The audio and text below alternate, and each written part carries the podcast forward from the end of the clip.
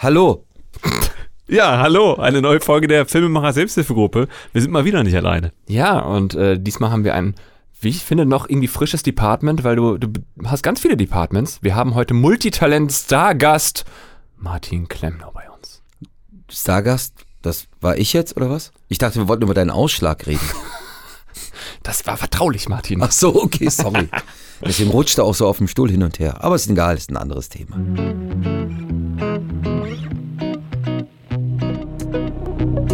Für Leute, die Martin nicht kennen, Das sind sehr viele. Stell dir mal vor, ey, wer bist du? Ja, hallo, erstmal würde ich sagen, wer sind wir überhaupt? Weil Martin, wenn der einmal anfängt zu reden, dann kommen wir wahrscheinlich gar nicht mehr zu Wort. Deswegen ganz kurz gesagt, die Host der Filmemacher Selbsthilfegruppe dieses Podcasts.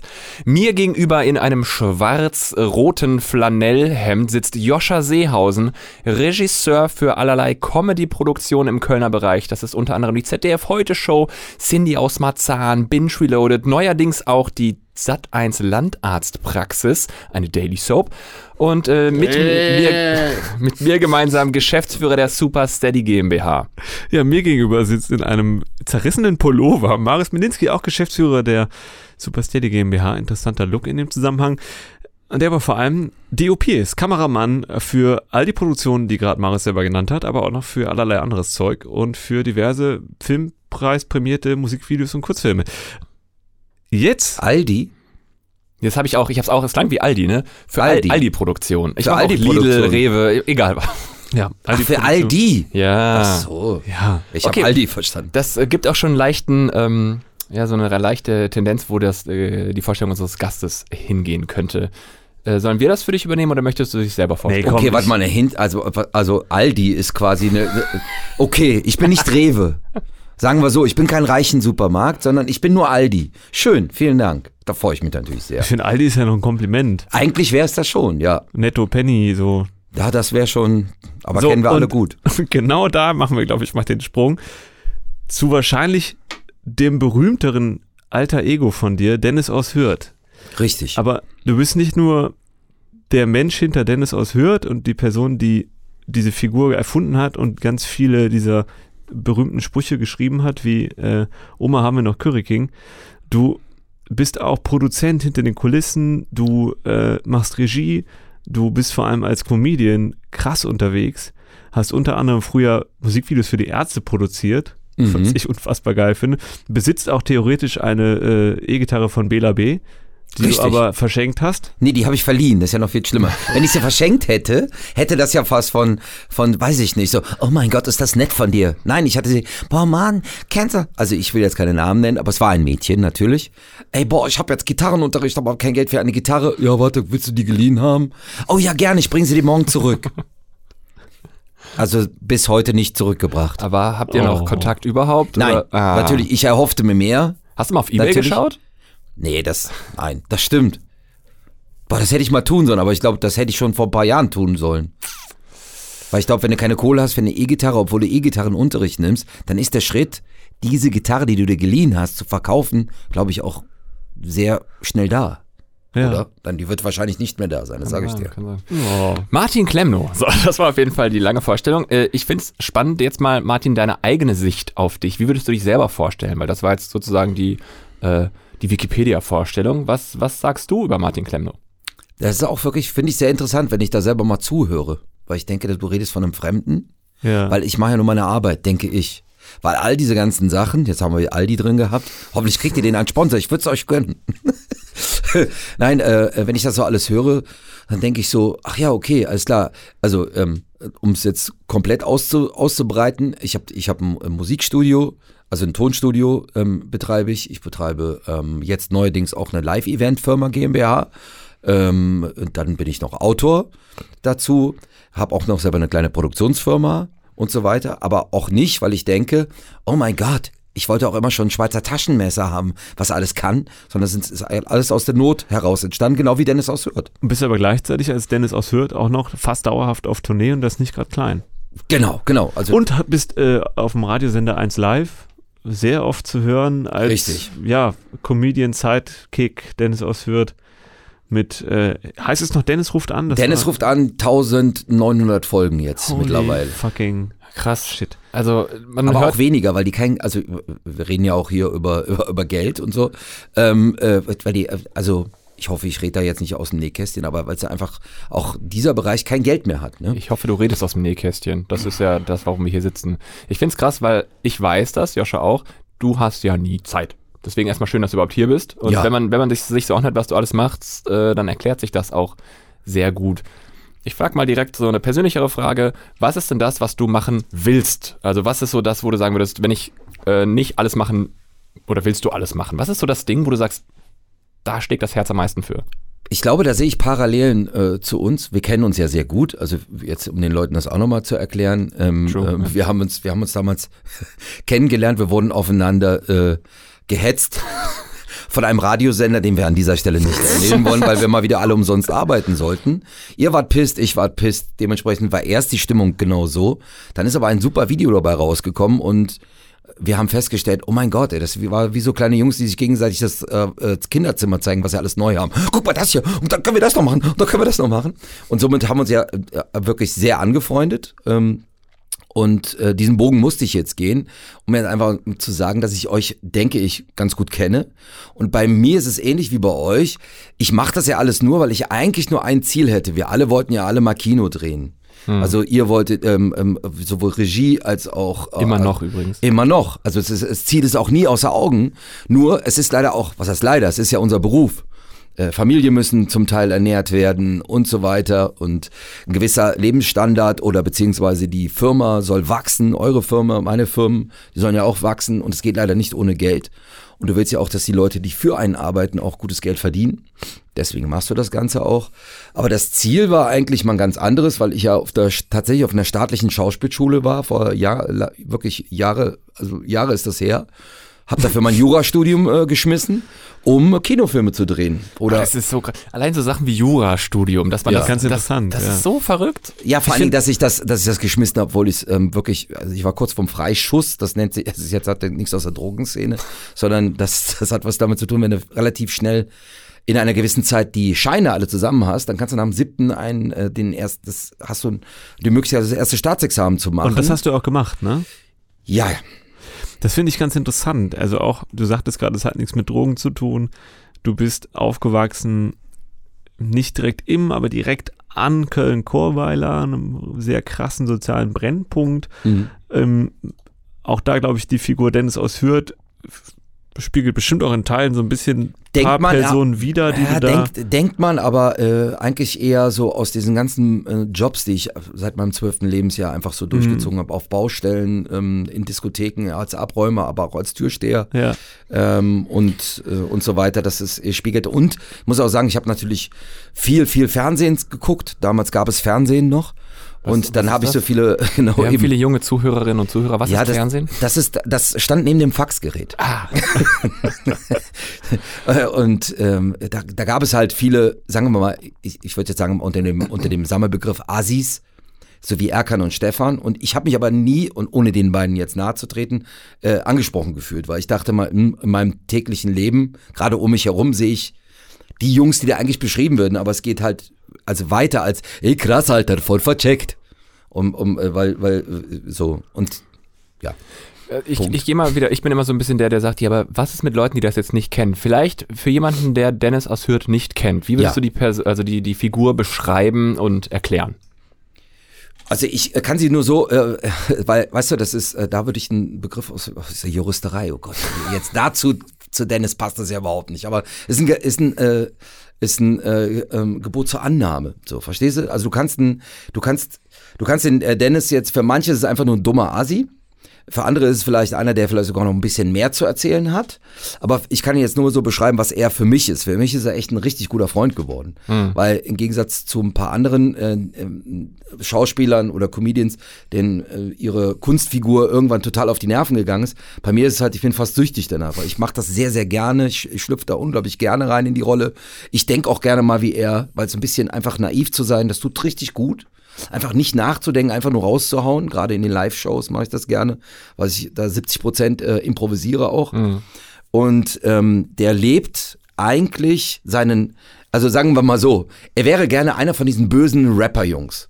Er lebt aber in einer Reihenhaussiedlung bei seiner Oma. Mittlerweile lebt er aber mit seiner Freundin zusammen in der Wohnung. Und wenn man es ganz ehrlich sieht, sie sind wirklich die perfekten Spießer.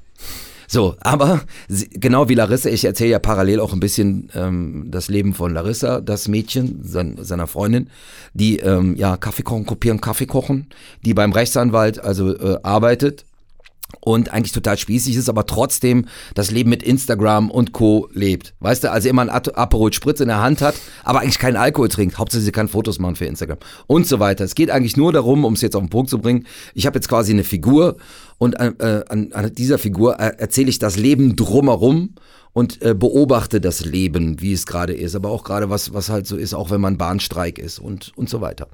Es ist, es ist wunderbar, weil der eigentlich sehr relativ neutral ist. Was ich so verrückt finde an deinem Talent, und da, da kommt vielleicht auch so viel Lebensgeschichte rein.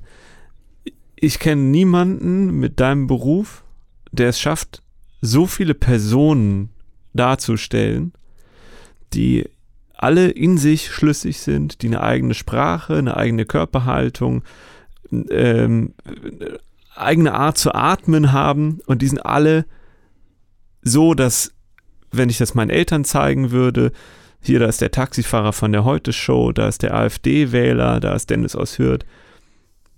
Man würde nicht sehen, dass das alles Martin Klempner ist. Das passiert ja auch ganz häufig nicht, oder? Nee, das stimmt. Ich habe zum Beispiel, lustig, was mir dazu einfällt, ich habe fünf Jahre lang eine, eine ZDF-Serie gedreht. Ja. Und wenn du eine ZDF-Serie drehst, die relativ erfolgreich ist, das sind die Bergretter, ähm, dann, dann ist das einfach auch so, so ging es den Kollegen auch vor Ort, äh, du, du drehst nichts mehr anderes, weil für die anderen bist du verbrannt, weil du bist dann immer Toni Stössel aus der Bergwachtzentrale und aus dem Hubschrauber.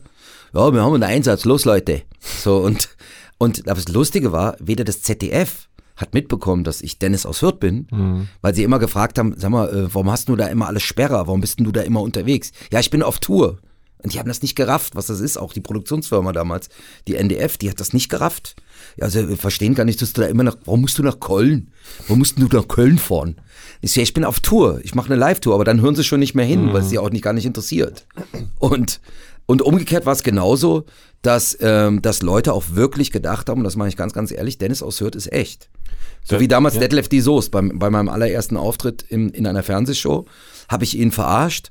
Und er ist hinterher zu den Produzenten gegangen und gesagt, was habt ihr denn, sag mal, was habt denn ihr für Asis im Publikum sitzen? Er hat mich die ganze Zeit, dass ihr diesen Asi nicht rausgeworfen habt. Und er hat halt die ganze Zeit gedacht, ich wäre echt gewesen. Und somit ja, Das- ist das Ganze ins Rollen gekommen. Ist aber auch, also als wir angefangen haben zusammen zu arbeiten, da wurde ich auch immer wieder gefragt. So, ist, ist der, ist der wirklich, ist das, ist der Dennis so? Ja. Weil wir haben ja auch ein Foto von dir in der Küche hängen als Dennis aus Hürth.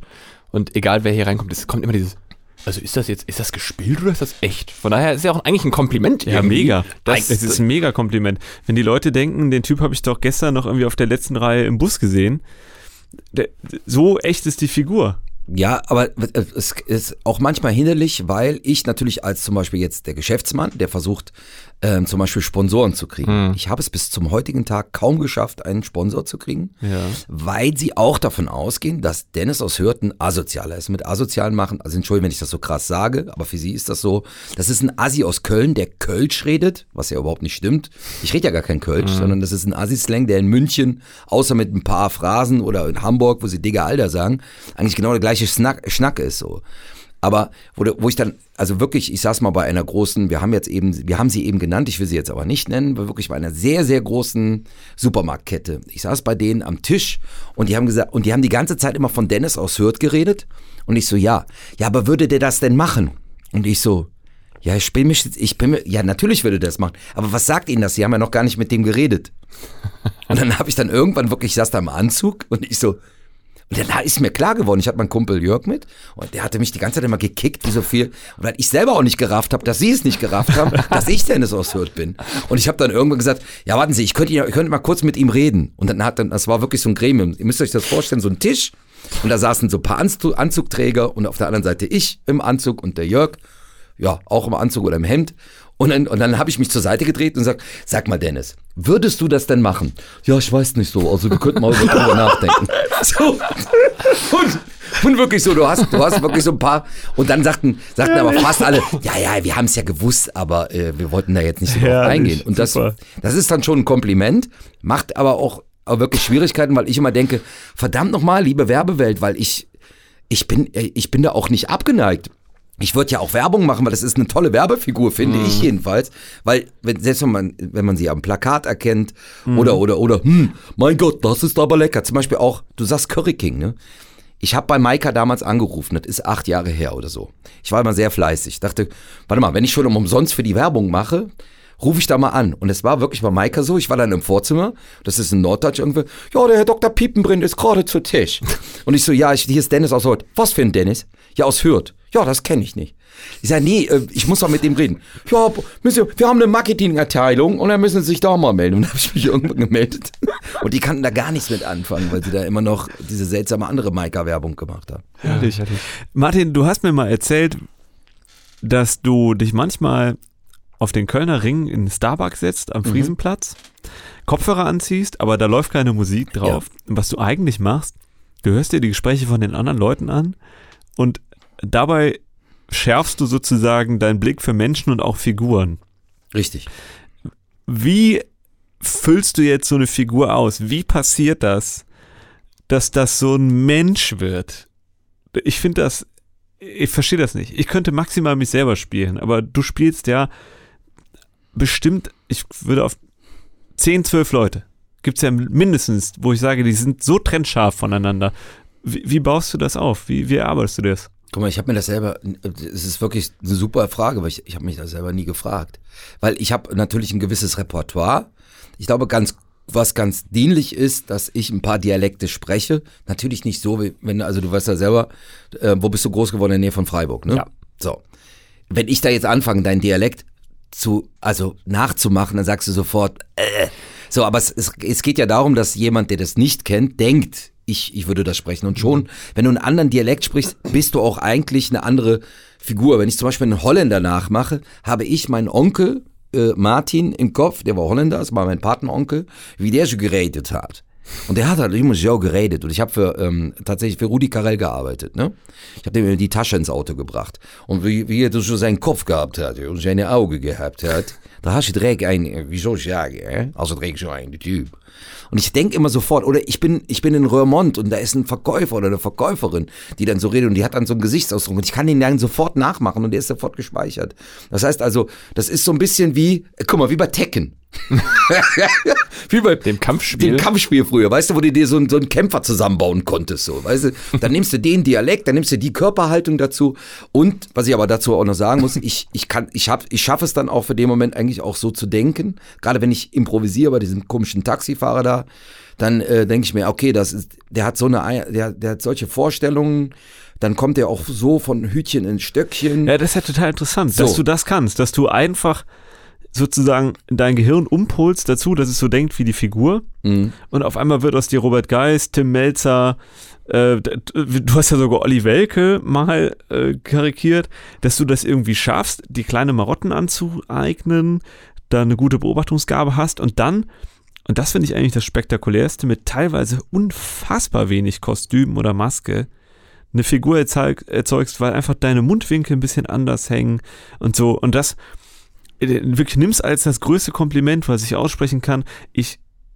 habe noch nie, auch nicht im Internet, irgendwen gesehen, der das kann, was du kannst. Es gibt Leute, die können Stimmen imitieren, aber die sehen immer gleich aus. Ja gut, Max Giermann, Und- muss ich, muss ich, da muss ich einhaken, Max Giermann ist mein, aus meiner Sicht der allerbeste Okay. Parodist, den es je auf dieser Welt gegeben hat. Wenn du einmal mit dem arbeiten darfst, das ist, das ist ein, das ist ein Wahnsinniger. Also ich meine es im positiven Sinn, der ist nicht wirklich wahnsinnig. Ich sage nur, was das äh, auch von der, ich bin schon sehr nerdy. Das heißt also, entschuldige, wenn ich da unterbreche, dann kannst du sofort. Äh, zum Beispiel bei Robert, Geis, bei Robert Geis war es tatsächlich so, ähm, als ich ihn das erste Mal gemacht habe, da war die bei Staffel 7 und ich habe alle Folgen, ich habe nachträglich alle DVDs damals für die Jüngeren unter euch, das steht direkt jetzt neben dem Faxgerät, neben dem Fernseher, habe ich mir alle Staffeln gekauft mit meinem letzten Geld, weil ich damals pleite war und habe mir wirklich alle Folgen angeguckt und habe mir wirklich alles rausgeschrieben, was der so sagt, wie der sich bewegt und so weiter. Aber Max ist jemand, der ich weiß nicht, wie der das macht. Der, keine, wenn, er, wenn er irgendwo gelesen hat, dass der Mensch irgendwie noch drei Wochen im Dunkeln gelebt hat, dann macht er das auch noch. Oder so Ja, hast du das Gefühl? ja. Weil der ist da noch krasser drin jetzt. Total Und, spannend. aber trotzdem vielen Dank fürs Kompliment. Ja, Ich meine das wirklich ganz ehrlich, das ist keine, kein Honig ums Maul. Nee, nee, ich weiß, du würdest mir jetzt genau das Gegenteil sagen. Also ich finde dich scheiße. Ja, eben. Nee, aber es ist natürlich, ähm, ich, ich komme da vor allem gerne nochmal auf die, auf die Welke-Parodie, nenne ich es mal, zurück. Die haben wir auch gedreht und äh, wir kennen Olli ja auch und wir haben natürlich logischerweise die Heute-Show auch das ein oder andere Mal gesehen. Aber mir ist erst durch deine Parodie und durch die Sachen, die du dann am Set gesagt hast, wegen, ja, nee, der macht das immer so und so. Danach habe ich Olli mit ganz anderen Augen nochmal wahrgenommen und dachte so, krass, was für Mini-Details du da auffasst und bemerkst, die ich jetzt nicht mehr nicht sehen kann. So, I can't unseen it. Aber das ist schon, finde ich, auch eine, eine bewertenswerte Gabe, die du ja auch im Alltag hast. Also äh, auch bei uns, jetzt Joscha und mir, die du jetzt nicht jeden Tag siehst. Und trotzdem hast du, äh, fällt mir natürlich vor allem auf, weil du Joscha ja gerne auch ein bisschen als Zielscheibe nimmst mit seinen kleinen Marotten, dass er Dinge nicht hinlegt, sondern immer hinschmeißt und sowas. Das sind alles Sachen, die mir nie bewusst aufgefallen sind, bis du es ausgesprochen hast. Und dann ist so, ah ja. Das Gemeine stimmt. ist, das fällt mir ja selber nicht auf. Wenn ich ein Glas so abstelle, äh, das mache Ist ich für halt uns so, normal, dass du das Glas so aufstellst. Bis, bis zu dem Punkt, wo Martin das Sobald nachmacht. Joscha ans Set kommt, reißen sich alle Tonleute immer die Kopfhörer vor den Ohren und so, nein, nein. Ich sag gemein. Nee, Nee, aber das, da gehört ja schon viel dazu. Ja, oder, oder manchmal, manchmal ist es so, weißt du, mir geht das, äh, ähm, ich finde es immer schwierig, wenn Texte geschrieben werden, so, also für einen, ne, zum Beispiel. Also bei Parodien geht mir das so. Und ich will den Au- Autoren da nicht zu nahe treten, aber zum Beispiel bei, bei den ersten Robert Geist-Texten, damals bei Switch Reloaded war das so, da waren fast alle so drauf, äh, ja, äh, er ist ein reicher Mann, er zündet sich mit Geldschein äh, äh, eine Zigarre an und schmeißt das Geld quasi damit aus dem Fenster und wenn wir keinen Bock mehr haben, dann bla bla bla. Und aus meiner Sicht, ich habe nach, nach sieben Staffeln, die ich mir dann komplett reingezogen habe, ist mir was anderes aufgefallen, und zwar diese kleinen Details.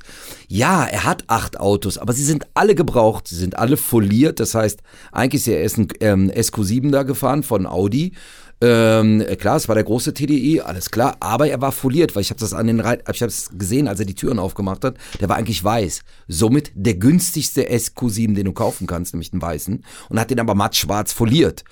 Klar, der fuhr ein Rolls-Royce, aber der war auch foliert. Das heißt, in, also weißt du, wenn du dir schon einen Rolls-Royce kaufst und so viel Kohle hast, dann kaufst du doch einen neuen und so weiter. Will nicht sagen, dass er geizig ist, aber der, er wäre nicht an dem Punkt, wenn er nicht weiß, wie man Geld macht. Und dann finde ich das schon mal wieder interessant, wenn zum Beispiel jemand, der so reich ist, wenn ich jetzt überlege, einen Text zu schreiben, so, äh, komm, bück dich mal da, da Wiener, Shania, tu dich mal bücken, da liegen, da liegen 1000 Euro auf dem, ich weiß, wer den Tausender nicht ehrt, ist des Geldes nicht wert. So. Und schon hast du einen anderen Ansatz zu gucken, als, als nur ganz dieses Eindimensionale zu denken. Ah, der ist reich. Genau wie bei Dennis aus Hürth. Wenn ich jetzt nur, ey, krass, Alter, voll vercheckt. Ich bin nur voll doof. Ich bin richtig doof. Was soll ich denn da ne, zwei Stunden erzählen? Natürlich erzählt er aus sein, von seiner Beziehung oder erzählt Dennis aus Hürth auch mal, ja, ich habe eine Wissenschaftlerin gesehen bei TikTok. Die hat erklärt, das Gehirn von Männern und Frauen funktioniert folgendermaßen. Dann erkläre ich das als Dennis aus Hürth. Natürlich sagt er, ja, die wurden dann an so Dioden, also Leuchtidioten oder wie das heißt, angeschlossen. Aber der Inhalt ist ja eigentlich richtig. So, bloß der Weg ist wieder ein anderer, weißt du? Und dann mache, versuche ich mir das selber so ein bisschen interessanter so, so zu gestalten.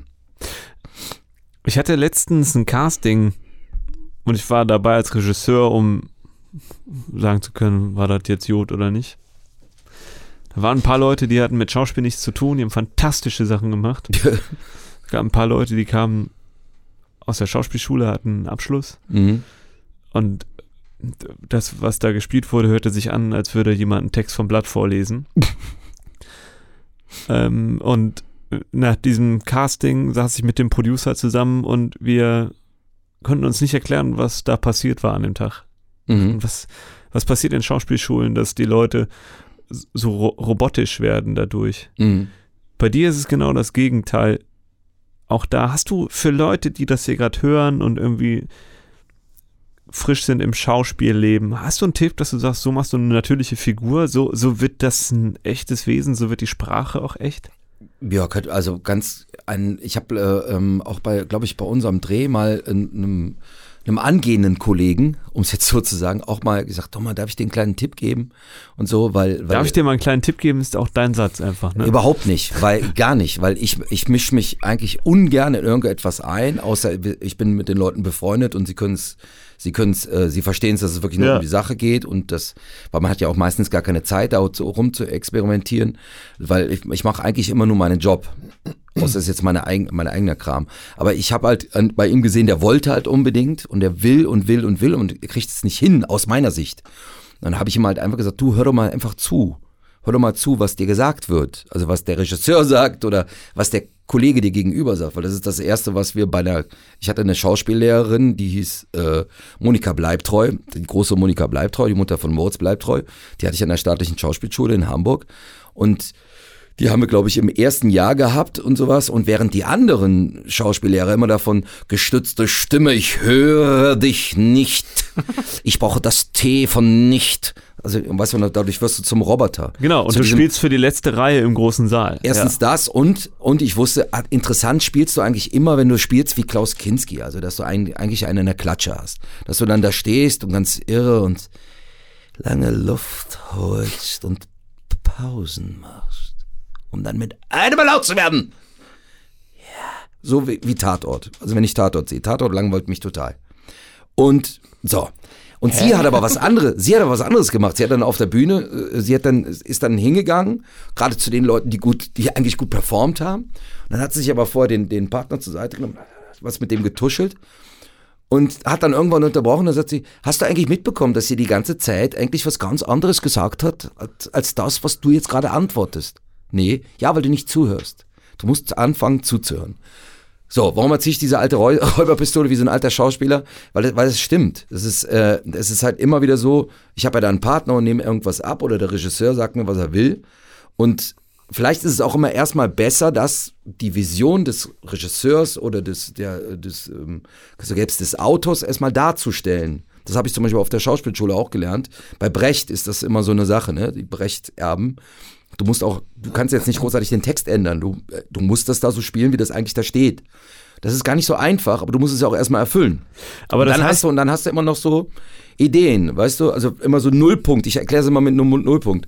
Weißt du, wenn du, wenn du schon, du hast manchmal Kollegen, die sind halt immer laut, die sind immer auf, die sind immer auf 180 und dann spielen sie und dann, und dann, ich bin, also, ich gehe, ich bin, ich habe. So, dann sagst du zu denen, kannst du noch irre, kannst du noch lauter spielen? Wie, wie weißt du das? Nee, dann, die sind ja, dann müssten sie schon brüllen. Weißt du, oder Leute, die immer, die eigentlich immer entspannen. Die auch so, und wo du, ich krieg das ja selber mit, wenn du selber, nee, gib mal ein bisschen mehr Gas. Okay, ich geb Gas, okay. Und bitte.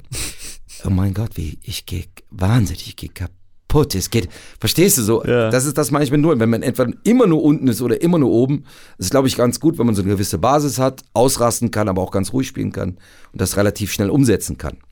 So, das würde ich jetzt sagen. Aber was du sagst dann, diese Erfahrung mit Monika Bleibtreu, ist ja eigentlich in a nutshell, du musst jedes Mal den Moment als echt und einmalig erleben, weil dann hörst du wirklich zu und spielst nicht den Text ab, den du dir gemerkt hast. Richtig. Ich richtig. reagiere jedes Mal so, als würde es jetzt passieren zum ersten Mal. Richtig. Also, wenn wir äh, zum, zum Beispiel, ähm, äh, auch wie ich auf der Schauspielschule vorgesprochen habe, das war eigentlich super dilettantisch, weil die meisten haben sich alle einen Schauspiellehrer genommen und Ja. haben was einstudiert. Ja. Und da war wirklich jede Bewegung, ich habe das ja mal mitbekommen, also zu meiner Zeit, als ich vorgesprochen habe, haben sich bis zu 3000 Leute auf sechs Stellen im Jahr, ein, also einmalig im Jahr, äh, beworben. Und, ähm, und das war ein Riesending, da genommen zu werden, so auf so einer staatlichen Schauspielschule, Ja. was sich nichts kostet, außer so ein bisschen Semestergebühren. Und bei uns, und ich habe das so gemacht, ähm, ich, ich muss, ich war mal Kategorie in der Schule, ich hatte zwar gute Noten, aber ich, äh, Erläuterung, also ich habe das Buch nie gelesen, sondern ich habe immer nur die Erläuterung gelesen, habe trotzdem eine relativ okaye Note geschrieben. Und genauso war es dann, ja, ähm, dann hab ich, bin ich in die Bücherei gegangen und dann habe ich die Reklamhefte durchgeblättert und gesagt so, ach ja, warte mal, oh, hier redet einer. Ach, scheiße, das ist eine Frau. Langer Monolog. Ah, da ist ein Mann. Wie heißt das Stück? Leonse und Lena. Leonze, ach so, Leons heißt das, okay. Und dann bin ich, habe ich die Stapel genommen, bin zu dieser Lady gegangen an, am Counter. Damals gab es noch Videos. Dann habe ich gesagt, haben Sie zu irgendeinem Theaterstück ein Video? Und hat gesagt, ja. Dann hat sie mir zu drei Videokassetten gegeben und dann habe ich das, habe ich mir einfach gemacht. Ich habe einfach das genau nachgespielt, was der Typ da im, in diesem Film, das war bei Leons und Lena, Kammer, Münchner Kammerspiele 1966, werde ich nicht vergessen, der Schauspieler seinen Monolog gehalten hat. Ich habe das nicht verstanden, was er da spielt, aber ich habe es eins zu eins so nachgespielt. Ich weiß sogar noch die, die, die Stelle. Meine Herren, meine Herren. Und dann hat er so von so, von so, von, von so zwei Marinetten, die da hängen, hat er, hat er da die, die, die, äh, die Schnüre abgeschnitten. Sehen Sie? Und genauso habe ich gespielt. Und beim Vorsprechen weiß noch, wie äh, Monika Bleibtreu, die war in der Jury, und Jutta Hoffmann zu mir gesagt, du Schnuppel, ich habe das schon mal irgendwo gesehen, aber das ist gut. so, nee, das kann nicht sein. ist lustig. Geil. Also genauso, und äh, was ich, warum, warum ich das erzähle, ist nur, ich, ich mach's mir, ich bin ganz ehrlich, ich mach's mir manchmal einfach nur einfach. Ich beobachte Leute, versuche die nur nachzumachen und dann bin ich gar nicht großartig Gedanken zu machen. Genauso wie wenn ich ein Drehbuch bekomme, sage ich was ganz Unpopuläres, das würde niemals ein Schauspieler zugeben. Also auf gar keinen Fall. Ich lese das komplette Drehbuch nicht.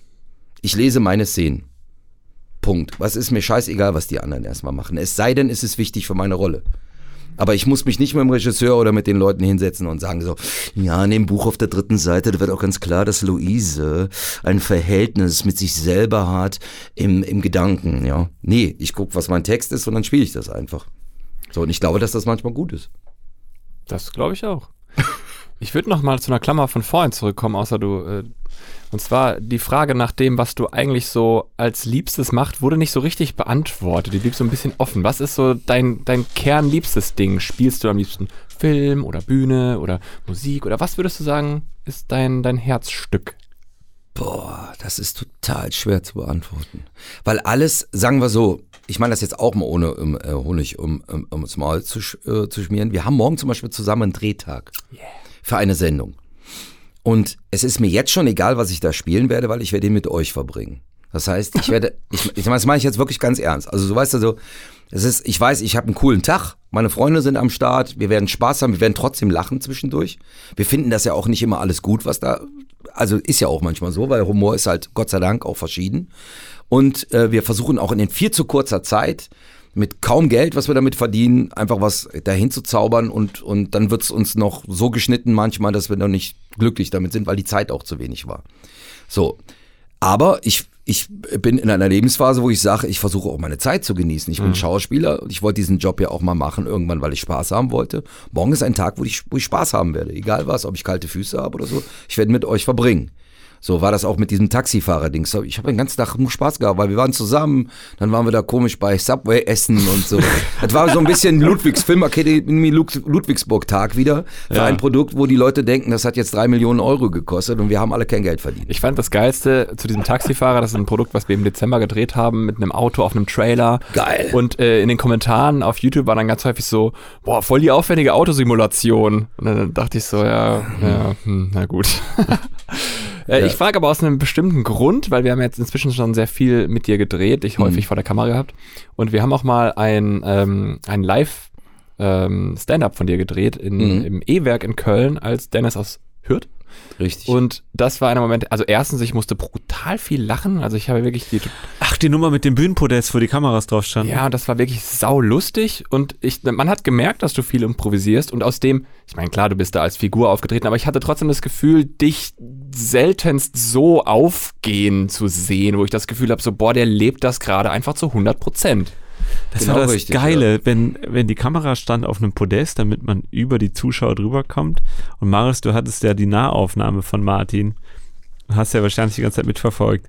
Und das ist halt immer dann gefährlich, wenn die Gags wirklich gut sind, dann haben die Kameraleute das Problem, dass das Podest anfängt zu wackeln, weil man körperlich lacht. Das heißt, glaub, ein Comedian, hab, ja. der wirklich witzig ist und eine, und eine lange Optik ist eine ganz, ganz schwierige Kombination. Ja, ich glaube, ich hatte aber tatsächlich die totale in dem du Abend, totale, weil ich irgendwie später dazu kam oder sowas. Äh, und deswegen hatte ich den entspanntesten Job und ich habe es auch, also ich hab, man hört mich auf jeden Fall auf dem Mikrofon safe oft lachen. Ach, du bist das. Ja, genau. nee, deswegen, also bei mir ist es ja zum Beispiel so, ich habe ja früher auch Musik gemacht und ich fand genau. halt nichts, auch im jetzigen Leben, nichts ist so geil wie auf der Bühne zu stehen. So, und unsere Konzerte waren dann halt irgendwie eine halbe Stunde oder so, aber es war halt pure Ekstase und ich hätte jetzt halt auch gedacht, dass du vielleicht sagst, das ist es, was dir am meisten Dopamin verschafft. Ja, guck mal, das ist so ein, ähm, äh, weißt du, äh, es ist super interessant, wenn du das alles so sagst, weil ich jetzt echt wirklich erstmal selber drüber nachdenke, weil ich mache mir das alles nicht bewusst. Aber es ist tatsächlich Dennis aus Hürth und deswegen mag ich den auch so gerne an diesen Abenden, egal wo ich jetzt bin, ob das E-Werk da mit knapp 1000 Leuten irgendwie ist oder ich bin in, in einer Region, wo ich gar nicht am Start bin. Ich sage jetzt mal München, Schlachthof mit 180 Leuten. Äh, ähm, weißt du, wo auch ein ganz anderer Humor ist, wo ich auch einen ganz anderen Humor rauspacken muss. Wenn ich da mein normales Programm spielen würde, so, ich weiß noch, werde nie vergessen, kurz kleine Anekdote, ich habe immer eine Stelle, wo ich sage, sind Handwerker hier? Dann, dann rede ich mit den Handwerkern so. Bei München war to Totenstille. Ich sag mal, sind mal Handwerker hier? Und dann stand da ein Typ im weißen Rollkragenpullover, so ein Münchner, na, na, wir lassen bauen. Also wir lassen bauen, ja. so, und so ein Publikum war, das war eher so ein Kabarettpublikum. Und da konnte ich aber auch ganz andere Sachen wieder machen. Und genau das ist es so, weißt du, wie es dir geht oder euch geht, auch, auch dir, Joscha, mit, mit deiner Band, dass du, dass du sagst, ey, wir sitzen in einem Bus, heute haben wir irgendwie 80 Euro verdient, aber es war geil, wir haben einen Gig gespielt, dass wir nie aus den Augen verlieren, warum wir das überhaupt mal gemacht haben. Und Dennis aus Hürth ist so, ich habe keinen Regisseur ich habe keinen, vor allem keinen Produzenten, ich habe auch keine Autoren, die mehr zu sagen haben, sondern ich bin dafür verantwortlich, dass die Leute abends lachen. Und als Produzent des Ganzen, ich habe auch keine Agentur, ich habe auch kein Management oder so, ich verdiene mein eigenes Geld damit und wenn der Laden auch noch voll ist, dann verdiene ich auch noch gutes Geld damit. Aber ist ja und, und, und kann dann theoretisch machen, was ich will. Und das ist so eine Art Befreiung. Ich stelle mir das total Ja. krass vor, weil, was du da sagst, wenn ich mit der Band auf der Bühne stehe, vor mir liegt auf dem Boden festgetaped eine Setlist, da stehen hier 15 Songs drauf, die wir Mhm. spielen. Auf meinem Ohr ist ein Klick, der macht tick, tock, tock, tock. Dann geht das Lied los. Auf der Setlist steht, mit welchem Akkord der Song anfängt und sowas. Mhm. Und wir stehen da mit mehreren Leuten. Wenn ich nach links gucke, weiß ich, ey, wenn ich verkacke, das merkt keiner. Die anderen sind lauter als ich. Du stehst da fucking alleine. Du setzt dich irgendwie mittags ins Auto, ballerst runter nach Stuttgart, spielst eine Show, du hast deine Technikjungs dabei und so und vielleicht Mhm. noch Leute, ähm, die so mit dir das Ganze organisieren, aber eigentlich stehst du da allein und hast diese Verantwortung. Die Leute, die hier gerade vor mir sitzen, die haben viel Geld dafür bezahlt. Mhm. Das ist Freitagabend, die wollen was sehen. Jetzt Richtig, bin ich der Kasper und muss hier Gas geben. richtig. Und ich setze mal sogar noch einen drauf. Wir hatten das ja schon häufiger, dass wir mit dir gedreht haben Ja. und es hieß, du musst aber irgendwie um 16 Uhr los, weil du noch einen Gig hast. Richtig. Das ist ja, das erhöht den Druck ja nochmal so immens. Ich kann mir vorstellen, dass man, du machst es jetzt auch schon lange, nach ein paar Mhm. Jahren sich daran gewöhnt. Aber wie war das am Nein. Anfang? Nee? Du wünschst dich nicht. Es, es wird nur anders. Ich merke ja, ich werde ja auch älter, dass die, dass die Kräfte auch manchmal nicht so da sind. Obwohl, Ähm, also du machst ja auf der Bühne teilweise Sachen, wo ich denke, Alter, ja, ist es, jetzt nicht, dass du einen Spagat machst, aber du, du haust ja Stimmt. teilweise Sprünge, sonst was raus, wo ich dann doch denke, Die bereust du später. ja Ja, genau, aber guck mal, ähnlich wie diesen Bands, die, äh, die wir auch klasse finden, weißt du, wo der Frontmann voll abgeht, wie bei Foo Fighters und so. Und von der- der Bühne fällt ein Bein genau, bricht. Bein bricht, aber dann irgendwie da sitzt äh, mit dem gebrochenen Bein und dann weiter äh, Musik macht, weil er an die Leute da denkt und oder keine Ahnung, äh, auch die Geschichten, wenn ich ich habe schon wirklich mit 41 Fieber da gestanden, habe das gemacht, wo die wo die wo die Ärztin ähm, von der Halle gesagt hat, ich kann das hier nicht mehr verantworten. Bin ich rausgegangen, ich habe es gespielt, das hat keiner gemerkt, Ja. Weil du einfach diese Verantwortung auch hast. Und das muss ich auch sagen, auch mal ganz ehrlich, dass man mal diese Heldengeschichte für mich selber mal so ein bisschen wieder runterholt, das das geht nicht spurlos an einem vorbei. Also ich, es gibt mir sehr, sehr viel, aber es nimmt auch sehr, sehr viel. Auch, dass du, ich bin auch wie nach wie vor, du erzählst nur davon gerade so im Detail, da stehst du, da, da sitzen Leute und so, guck mal hier. Ja. Das fängt bei mir, da- ich bin sehr nervös. Deswegen habe ich sehr, hat sehr eine viele. zitternde Hand gezeigt. Ach so, sorry, kann man ja nicht sehen. Ähm, ich ich werde dann sofort auch nervös. Also meine Techniker sagen, Alter, wie lang, wie oft hast du das gespielt? Und ich bin dann nerdy, ne? Ich, es heißt 17 Uhr Besichtigung, 18 Uhr Soundcheck, 19.30 Uhr legt man mir das Mikrofon an, nicht 19.32 Uhr, sondern 19.30 Uhr, damit ich die halbe Stunde nochmal dann habe für meinen Tunnel. Dann gehe ich nochmal alles im Kopf durch, geh, guck nochmal in die Bildzeitung oder in irgendein anderes Boulevard-Dings, da- ob ich vielleicht noch ein neues Thema habe, was ich schnell raushauen kann. Du holst ja auch immer noch mal Infos aus der Region. Das ist Richtig. das Coole, wenn ich zu deinen Shows gehe, wenn du hier in der Nähe spielst, dann hast du ganz oft so Insider, die aus dem Ort kommen, Richtig, die du richtig. dir irgendwo vorher zusammengesammelt hast. Genau, Und oder- das sind ja oft die Opener und in dem Moment hast du das Publikum schon. Ja, aber das war zum Beispiel in Paderborn. In Paderborn, ähm, äh, wenn ich dann Zeit habe, gehe ich vorher nochmal schnell durch die Stadt. Und in Paderborn war das so, war ich das zweite Jahr dann da. Und die sind einfach nicht mit ihrer scheiß Fußgängerzone fertig geworden. Das war einfach so hässlich. So eine schöne Stadt. Es ist echt eine schöne Stadt. Aber diese Fußgängerzone. Und ich kam nur raus, so, schöne Fußgängerzone habt ihr aber da. Boah! Und, und das Publikum da gilt jetzt in Fachkreisen eher als reserviert. So, weiß ich nicht so. Ja. Ne? Aber es ist Ja, überhaupt nicht so. Ostwestfalen, das ja, ist natürlich- Das heißt halt immer so, nein, du haust halt so ein Dings und dann war ich eigentlich nur darüber improvisieren. Sag ich, ey, da vorne, wenn man sich da an die Straße anstellt und so, ich dachte, das wäre ein Parkplatz. Aber das ist ja die, das ist ja, das ist ja der Stau hier und so. Und weißt du, du kriegst dann halt immer, oder hier, boah, ist ja wie im Phantasialand hier vorne da, wie heißt der Fluss? Und die so, Pader. Ich so, ey, ich, wisst ihr was, jetzt mal ohne Flachs. Ich glaube langsam, dass euer Städtename was mit diesem Fluss zu tun hat. So, und so fängst du an mit den Leuten zu quatschen, kommst in den Abend rein und irgendwann nach einer halben Stunde sagst du, ich habe übrigens noch nichts von meinem Programm gemacht. So, und ziehst es dann halt durch. So. Martin, gib mir mal dein Glas, ich hol dir mal noch Wasser, das äh, tut mir richtig weh. Das war die Pflanze, die daneben steht. Ja. Nein, du brauchst nicht, brauchst du nicht, bleib sitzen. Der muss pissen, Martin, der muss pinkeln. Das ist, das ist der billigste Trick der Welt, aber er, er funktioniert. Oh, dann krieg ich, ah, Apfelschorle. Es gibt ein Gespräch, das führen wir zwei einmal im Jahr. Ja. Und wenn es hier nicht hingehört in die Öffentlichkeit, schneiden wir es nachher raus. Ja.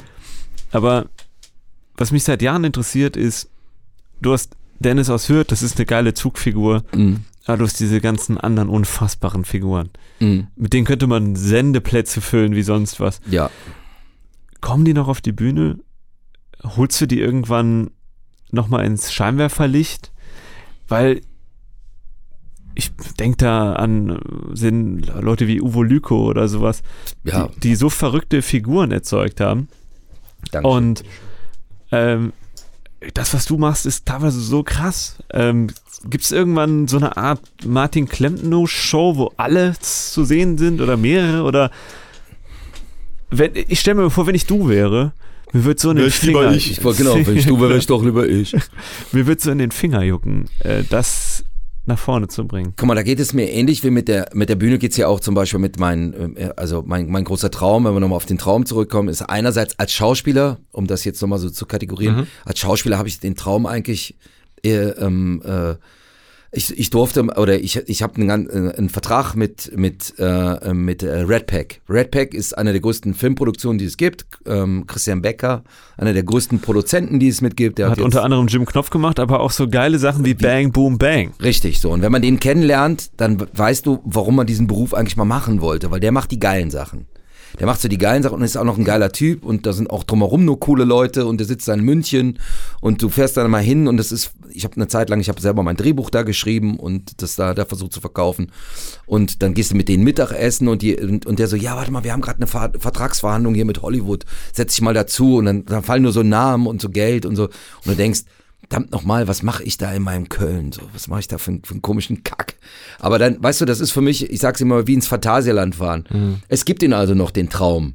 So, weißt du? Aber genauso gibt es ihn auch äh, bei, bei Show ist das so natürlich eine- meine eigene Personality-Show nochmal zu machen, wo ich genau das machen kann, wo ich als Host dort sitze, einspieler als, als ganz viele Figuren drehen kann und Ja. das wochenaktuelle oder tagesaktuelle Geschehen zu zeigen. So. Oder auf der Bühne ist es halt so, wenn jetzt eine gute Fee da, wären, äh, da sein würde und die würde jetzt sagen, hör mal, also für den Bereich, was kann ich für dich tun? Dann würde ich sagen, schnipp, machen wir ab morgen die Martin Klempner Show, wo ich alles machen kann. Ja. Nur mit den Erfahrungen der letzten zehn Jahre, die ich gemacht habe, vor allen Dingen aber auch selber als Veranstalter, als Booker, es wird dir einfach nicht leicht gemacht. Das ist aber genau wie in unserem Bereich, jetzt auch im filmischen Bereich. Es ist, man hat immer das Gefühl, es hat keiner auf uns gewartet. Also, dass du das jetzt alles sagst, boah, ist also schön, ne? Aber, aber das jetzt auf die, auf die Beine zu stellen, dass es ähnlich so ist wie Dennis aus Fürth, was mit einem Hype begann. Also, dadurch, dass ich das bei Switch Reloaded hatte, äh, bei TV Total damit aufgetreten bin, als noch Stefan Raab dort gesessen habe, da Ja. habe ich die Woche 2000 Tickets verkauft dann, weil das kommerzielle ist leider auch nur, es ist unfassbar teuer geworden. Ein, ein Techniker kostet Geld, eine Halle zu mieten ist fast unbezahlbar und so weiter und so weiter, so eine Tour. Da, deswegen überlegst du dir das zehnmal auch äh, ähm, nochmal als auf Tour zu gehen. Oder du machst wieder ganz klassisch und schlägst dich erstmal wieder durch die Clubs oder machst Mixed-Abende und versuchst daraus irgendwie einen Hype zu kriegen. Oder das, was ich leider gar nicht im Griff habe, ist es äh, Social Media, dass du dann Hm. darüber dich irgendwie bekannt machst und dann mit einmal die Hallen wieder füllst. Aber so im Moment mit den ganzen Doppelt- und Dreifach- oder Vierfachbelastung bei mir schwierig. Aber das heißt, sozusagen im Laufe der Show, du gehst von der Bühne, es läuft ein Clip, der Clip ist nach drei Minuten vorbei, du kommst wieder drauf und bist auf einmal der Hausmeister von Ja. der Halle und Das bist machen andere ja auch so. Figur. Das, äh, Das machen andere. Bülent Ceylan macht es ja auch so, der zieht sich Genau. ja die Brille auf Mhm. und dann ist er diese Oma. Ähm, alles, alles schön und gut, habe ich ja auch schon drüber nachgedacht. Ja. Ich bin es auch zum Teil bei Dennis, mache ich es natürlich so, weil Robert Geis mir natürlich nah liegt. Äh, mache ich, ist auch ein kleiner Block dabei, fünf bis, manchmal ist er fünf Minuten, manchmal drei, manchmal zehn Minuten, wenn mir noch Sachen einfallen. Ja. Und die Leute wissen halt auch dann direkt, da brauche ich mir noch nicht mal verkleiden, sondern zeige ich einfach meine Zähne. Und ich habe den auch, sag mal, stimmlich ziemlich gut drauf. Ähm, aber ich hatte ihn jetzt bei Dennis immer nie gebraucht, weil ich, ich komme sowieso nicht dazu, mein Programm zu zeigen, weil ich, ich Du kannst gar nicht immer. alles. Nein, ich, spielen. ich sag dir, wie es ist. Ich habe ja bis jetzt auch bei Dennis aus Hört, auch bei den, den ganzen Sachen, alles selbst geschrieben. Und bei den die Radiofolgen improvisiere ich mit Mario zusammen. Äh, das improvisiere ich alles immer nur. Und, ähm, und für Dennis äh, live schreibe ich so im Schnitt zwischen 400 und 800 Seiten und spiele davon fünf. Das ist immer schon so gewesen. Nehme eine Nummer noch mit ins neue Programm, das heißt dann neues Programm. Und dann, wenn mir einer einen Kick gibt, dann, ah, dann kommt von dem alten Programm da auch noch wieder was rein, weil mir dazu wieder was eingefallen ist. Oder Tritt dich denn einer nach drei Stunden von der Bühne und sagt, äh, Herr Klemm, nur reicht, die Leute wollen nach Hause? Das ich habe das mal erlebt bei am Hagen, Anfang, ja. Hagen Rether, der spielt sein Programm Liebe seit 100 Jahren mit Ja. immer wechselndem Inhalt natürlich. Ja. Aber der war drei Stunden lang auf der Bühne und die Leute sind aufgestanden, haben, haben teilweise den Saal verlassen, weil sie nicht mehr konnten. Richtig. Der hat fast vier Stunden lang gespielt. Ich fand's fantastisch. Ich, Aber, ja. aber wie, machst du das? W wann sagst du, okay, jetzt reicht's, jetzt habe ich meinen Soll erfüllt und wird, jetzt wird's auch nicht mehr besser oder wie? Und dann gehst du von der Bühne oder? ich habe dafür einen Trick, weil ganz am Anfang habe ich, äh, hab ich auch ähm, einfach so gespielt und meine Premiere im Ebersbad, Wuppertal, super schön. ja, ähm, äh, total schöne Location. Ich war letztens auch nochmal da. Äh, da hat auch alles begonnen, boah, 2014 oder so. Ähm, und die war dreieinhalb Stunden die Premiere. Und alle waren da, auch hier von, von Brainpool und so, die waren alle da und sagten, du, klasse, aber etwas lang. Und ich wusste gar nicht, was die alle meint, weil ich habe, was ich habe dafür Einspieler produziert. Ich war in den Bergen bei den Bergrettern und habe mit meinen Kollegen Dennis bei den Bergrettern gedreht. Nein. Ja, wir, wir haben einen neuen Kollegen, der Hubschrauber so angegangen und so. Ich so, ey, na du Otto, so dein Flugzeug ist kaputt. So und hab dann einen Einspieler gezeigt von fünf Minuten, dann noch einen Einspieler, hab noch einen Film gezeigt, hab Martina Hill äh, organisiert als Larissa, hab dazu noch Einspieler. Ich bin immer von der Bühne gegangen, hab Filme gezeigt, kam dann wieder, hab gelabert. Und irgendwann dann, glaube ich, in Wuppertal, in, die, in dieser ganz tollen Halle mit diesem, mit dem Kronleuchter da, sagte dann in der Pause der Markus Eder zu mir, Martin, das geht so nicht. Der hat mich voll angekackt und ich so, boah, da war ich erst total sauer auf den. Das geht nicht. Man kann die erste Hälfte nicht anderthalb Stunden spielen. Das geht einfach nicht. Die Leute müssten pissen und so. Nicht so, ja.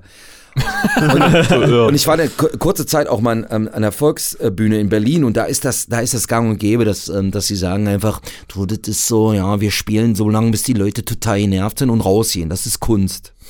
Und das fand ich halt auch kacke, wenn du da acht Stunden spielst und die Leute Buch rufen und anfangen die mit dir zu streiten. Ja. Um mir jetzt auf den Punkt zu bringen, ich habe ja extra einen Monitor stehen, wo nur die Zeit drauf steht. Damit ich auch wirklich, und ich kann mein Programm so im Kopf zusammenbauen, die nächste Minu äh, äh, Nummer dauert zwei Minuten oder 15 Minuten.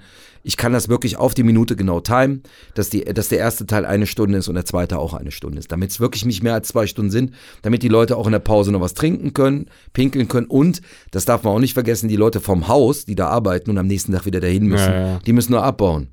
Und die müssen sauber machen und so weiter. Das ist ja sehr, sehr nett von dir gedacht. Also ich glaube, so weit denken ja viele schon gar nicht. Aber äh, ich kann mir das auch schwierig vorstellen, weil wahrscheinlich ähnlich wie es für dich, Joscha, und für mich wahrscheinlich auf der Bühne auch mal war, man hat ja gar kein Zeitgefühl. Es rennt Null. ja eh komplett vorbei. Es rennt weg. Es Also ich rennt finde, es ist so, weg, ja. bei uns war es so, äh, man, man ist so nervös, bevor es losgeht, so die letzten fünf Minuten vor der Show steigt so das Adrenalin und Co. Und dann gehst du auf die Bühne und das nächste Mal, wenn dein Gehirn wieder aktiviert wird, ist, wenn du runtergehst. Und das ist so. Ja, ist das so? Also bei mir Ich war hab- das schon so. Ich, Ich habe habe immer noch so zwei, drei neue Songs oder sowas, wo man weiß, die sind technisch schwierig. So, da muss ich immer noch einmal Ich durch. glaube, das war für mich als Schauter immer ein bisschen einfacher als, Ja, okay, als irgendwie technischer Gitarrist oder sowas. Ich habe halt einfach, keine Ahnung, ich habe bei meinen meine persönlichen Filter alle ausgemacht und dann war ich ich. Ah, das war halt fuck, ja, so okay. Mhm. einfach so 40 Minuten lang Marius in Reihenform und das war, Das war schön. So, das war halt, äh, war geil, aber man hat halt, ja, es war halt immer zu schnell vorbei. Und so wird es dir auf der Bühne auch gehen, Martin. Nur, dass deine Shows natürlich länger sind. Genau, es, äh, ich merke dann auch, ich fange dann an, schnell an zu reden, aber ich nehme das Publikum auch mit und ich sage so, boah Leute, ich gucke hier die ganze Zeit unten auf den, auf den Monitor, weil da steht 47 Minuten und Gott, ich muss beeilen. So, und damit, ihr müsst jetzt schneller zuhören, sage ich dann immer. so, ne? Oder ähm, äh, weil ich dann auch so viel improvisiere, dann sage ich auch irgendwann, ey, ich habe keine Zeit, aber das will ich noch kurz erzählen. Und dann erzähle ich dann nochmal weiter. Was ich aber nur, wenn ich euch so zuhöre mit Musikern, ich habe eine Zeit lang mit, mit der, mit Brings, das ist also so diese Kölner Band, ähm, war ich ja mal eine Karnevalssession unterwegs mit einem, mit einem Lied, was ich geschrieben habe mit denen zusammen. Ähm, und das war wirklich krass. Das waren in, lass mich überlegen, in, in 42 Tagen knapp 250 Auftritte. Das muss man sich mal vorstellen. Bis zu neun Stück am Tag. Boah, Kölner 20 Karneval, Minuten. 20 Minuten jedes Mal. Das heißt aber, du, du sitzt aber, das ist alles unfassbar getimed. Ne? Du, das beginnt um 17.20 Uhr da im Kristallsaal, dann fährst du fünf Minuten rüber in den nächsten Saal, eine halbe Stunde irgendwie in die Eifel, in das Festzelt, fährst dann wieder In zurück Fettweiß. nach in Fettweiß, dann nach Düsseldorf ins Maritim oder und so weiter. Und dann immer 20 Minuten Jacke und dann kommst du ja, weil Brings immer gesagt hat, wir gehen immer vorne rein, nie hinge. Das heißt, wir gehen immer vorne rein, durchs Publikum, damit die was von uns haben. Das heißt, du machst Fotos und so weiter. Und du musst aber gucken, dass du, die fahren auch ohne dich ab, wenn du nicht dabei bist. Das heißt, du musst auch gucken, dass du schnell wieder im Bus kommst. Ich damit nur sagen, du hast, die haben das halt am Abend, gerade der Peter, also der Sänger, jedes Mal, der ist immer wieder nervös. Der ist immer wieder nervös. Du musst dir vorstellen, du machst neun Auftritte. Und jedes Mal hast du diese, verrückt, weil ja diese Sekunden Brings- davor, so, Leute, seid ihr gut drauf? Und dann, da, da, und dann immer neunmal das gleiche Lied. Und, und, und, und du hast aber bei jedem Lied, ich habe die ja immer gefilmt dabei, die geben alles, der Schlagzeug, der, der Christian, bam, bam, der haut rein, wie, wie weiß ich nicht, wie, wie, wie, ich kann es dir nicht sagen. Und du denkst so, boah, das macht er jetzt heute Abend noch dreimal, ne? Das ist unfassbar. Dann sind die so aber so im Auto, so, die, die Tür ist, ja, tschüss, ja, bis zum nächsten Mal, Tür geht zu. Ja, also was sehr interessant ist, du musst mal gucken bei Vox, da ist was sehr, was, dann sind wir wieder im Alltag. Und dann so, ja, noch äh, drei Minuten bis Fettweiß und so, dann hörst du das Fett, die Band vor dir. Die, du siehst dann auch immer fast die gleichen Bands oder die oder irgendwelche, irgendwelche Leute, die irgendwas Lustiges erzählt haben. Und dann kommen die von der Bühne. Also ich sage jetzt mal keine Namen. Da war eine Band, die relativ bekannt ist vor uns. Und die standen auch auf der Bühne. Ja, ihr seid das beste Publikum. Das war so schön. Und jetzt mir zusammen. Wir müssen Wicker. Also weiter. Und dann sind die vor der Bühne gegangen. Boah, da was für Wichser. Und sind. Also es ist halt einfach ein, ein Business. Aber als Musiker, glaube ich, eine ganz krasse, eine ultra krasse äh, äh, Erfahrung. So, ne? Ja, vor allem halt auch die Das- Möglichkeit, als Musiker davon zu leben. Ne? die, muss man- die muss man auch mal gut davon sagen. liegen, glaube Ja. ich. Ey, ich habe zwei Geschichten, von denen ich nicht weiß, ob du sie kennst. Die eine ist, der Gitarrist von Brings, Harry Alfter, ist ein super Gitarrist. Ich weiß es. Ich kenne die Geschichte. Auch ein geiler Typ. Und äh, wir haben ja auch ein paar gemeinsame Freunde. Und Harry ist hängt ja auch immer wieder bei Dennis ab. Nicht bei deiner Figur Dennis, sondern bei unserem Kumpel Dennis.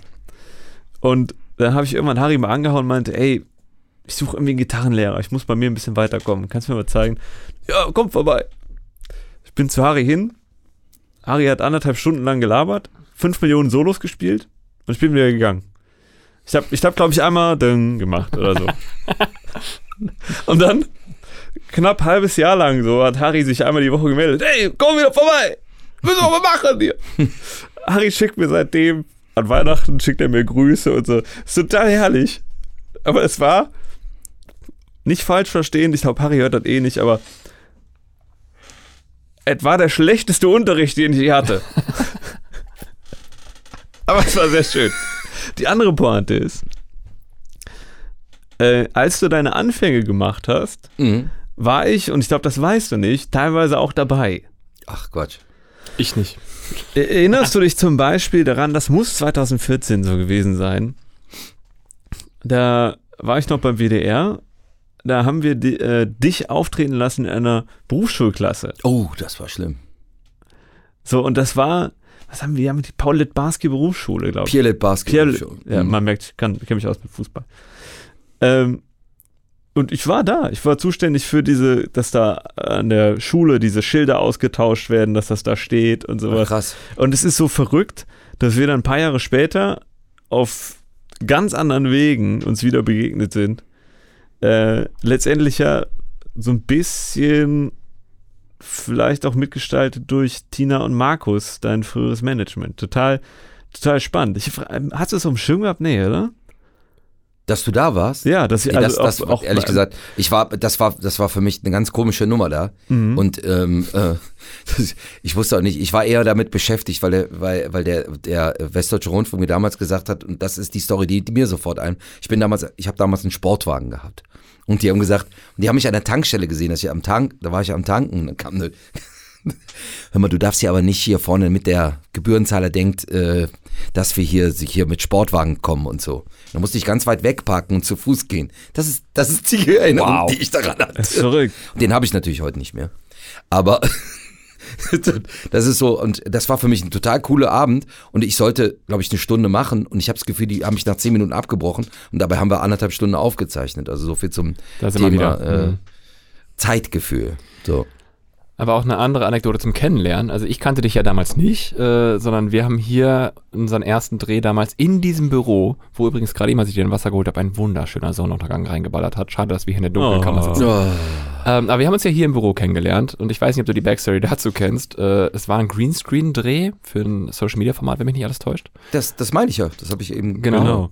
Und ähm, wir sind ganz frisch hier eingezogen gewesen, Joscha und ich. Das war ja so, wir waren dann noch nicht mal fertig mit Einrichten und dann hatten wir aber diesen Dreh und ich kam einen Abend vorher aus dem Urlaub wieder am äh, Sonntag und dann haben wir uns hier noch getroffen und irgendwie versucht, unser Studio halbwegs äh, schön zu machen, weil Joscha damals schon sagte, ja, der Martin, der soll sich hier wohlfühlen. Und äh, ich weiß noch, als du reinkamst, du hast mir irgendeinen so einen Spruch gedrückt und ich dachte direkt, okay, der kann mich gar nicht leiden. Echt? Ja. Boah, scheiße, da muss ich auch mir Ja, arbeiten. es war ganz interessant. Die Stimmung war nämlich wirklich weird. ja. Ähm, ich habe nämlich nicht Regie gemacht. Josef hat Regie gemacht. Stimmt. Ah, Josef Bolz, natürlich. Genau. Und Stimmt. äh, ich habe aber teilweise Josef gesagt, ey, man könnte das so und so machen, das wäre cooler. Und irgendwann meinte Martin, ey, ihr zwei, sagt der jetzt immer, was Sache ist und du sagst das dann laut oder was? Und ich meinte das doch nicht mal böse, das weiß ich noch. Und das war so, oh. Und dann, ich weiß, ich hatte so eine Cargo an und irgendwie Springerstiefel. Und Martin meinte, von, äh, auch direkt an der Tür, du warst ein bisschen krawallig. Äh, was bist du für ein Typ? Ja, und, Und so- das war bei mir ähnlich. Ich und das hatte, Interessante, ja, es war, ich, war ich, hatte, ich hatte zu der Zeit nämlich einen Man-Bun, diese, diese, diesen Dutt. Ah, so was einen ist City. Ninja City. Ninja, genau. Ja.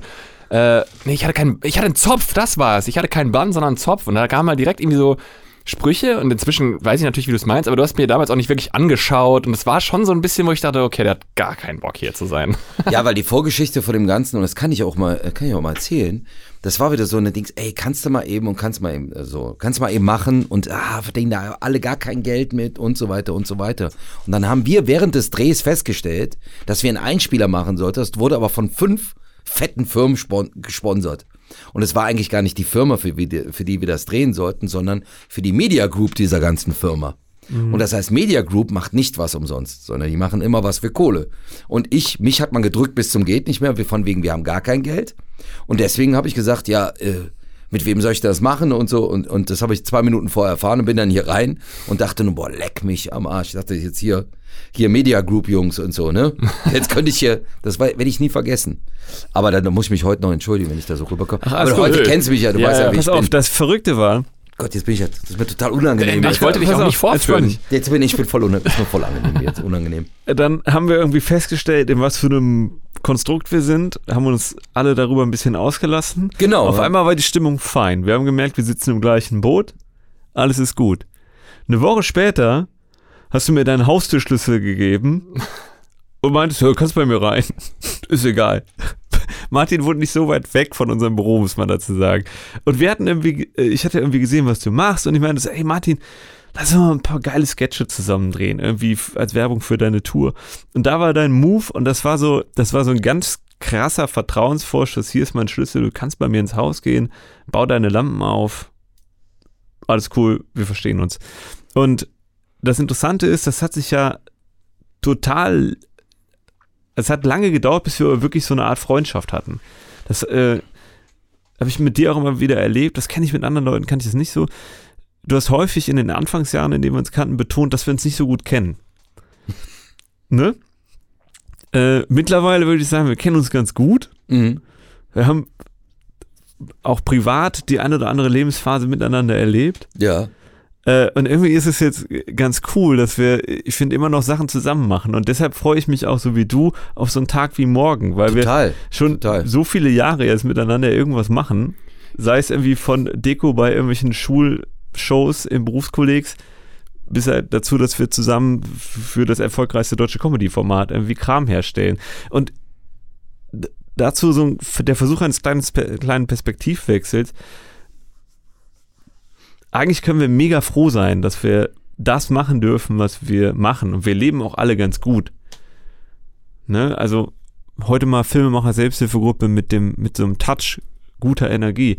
Alter, Ja, total. Keine Sorge, ich ziehe das gleich noch runter. richtig. Ja, vor allen Dingen, wenn, Richtig wenn, ihr- schön, wenn das auch so die ist. Geschichte jetzt, guck mal, wir, wir drehen das. Ich habe äh, ich hab euch ja kennengelernt und für mich war es immer klar, ich suche ganz dringend Leute, die so ein bisschen auch Bock haben, einfach Bock haben, weil erstmal nur Geld verdienen ist schwierig, einfach finde ich. Das, das seht ihr ja selber jetzt auch schon. Wenn man, man, man kann leider nicht so von vornherein nur das machen, worauf man Bock hat und verdient damit auch noch viel Geld oder angemessenes Geld, äh, weil es auch motiviert und weil es einfach einen auch beruhigt. Und ich finde so Kunst, da kann man sich auch gerne drüber streiten, aber mich beruhigt das tatsächlich, wenn man mit seiner Sache auch ein bisschen Geld verdient, damit man so eine Art Background hat. Ne, hat. Und, und als ich euch dann kennengelernt habe, war das für mich auch so, egal bei welchem Produzenten ich war, ich habe dann immer sofort gesagt, boah, ich habe da ein paar Jungs kennengelernt, ich, oh, alter Schwede, bla bla bla. Und so war das ja auch bei der Heute-Show. Ich habe gesagt, ey, hier, ähm, weil ihr mal gesagt habt, ihr, ihr sucht ja auch ähm, äh, irgendwie nochmal noch mal zusätzlich Leute. Und da, und da, das will ich, das erzähle ich nur deswegen, wie, wie die andere Seite, wenn ich sie mal so beschreiben darf, Produzenten und so weiter, als Botschaft an, an die Leute da draußen, ähm, so ticken, die sagen, ja, ich kenne die aber nicht.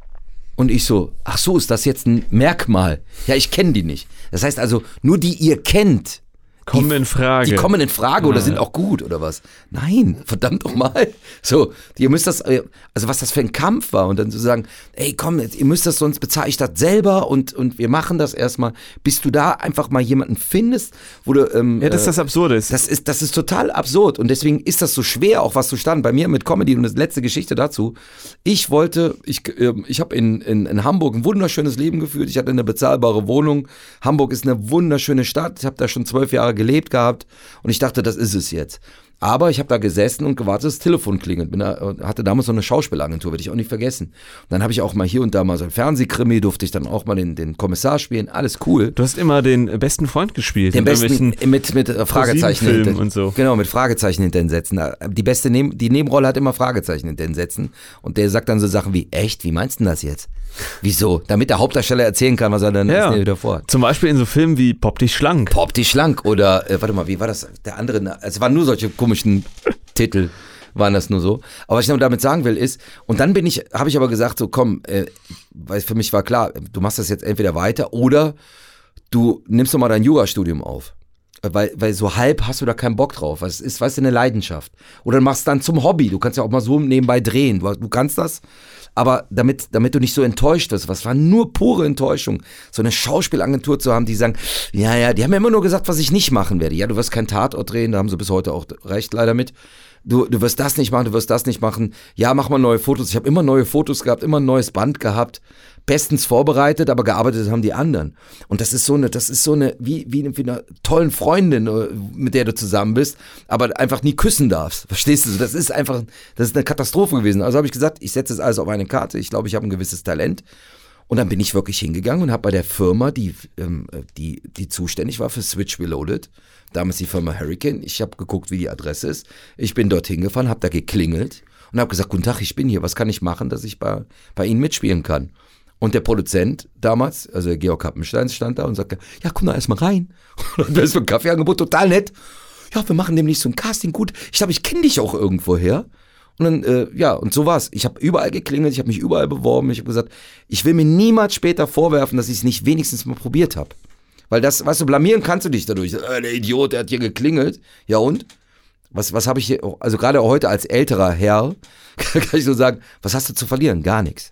Gar nichts. Deswegen finde ich das ja auch so geil, dass sie die Filme halt dreht. Ah, puh, ja, ich finde, äh, viele Sachen gehen da gerade mir vor. Ich habe heute sehr schlecht geschlafen. Ich hatte gestern einen wilden Tag, da hatte ich mit Joscha kurz drüber gesprochen, wo, Joshua, du hast natürlich recht, wir können uns sehr privilegiert fühlen mit den Sachen, die wir haben, aber man darf auch nicht vergessen, und das steckt mir gerade sehr im Nacken, 2023 war ein beschissenes Jahr für die Branche insgesamt.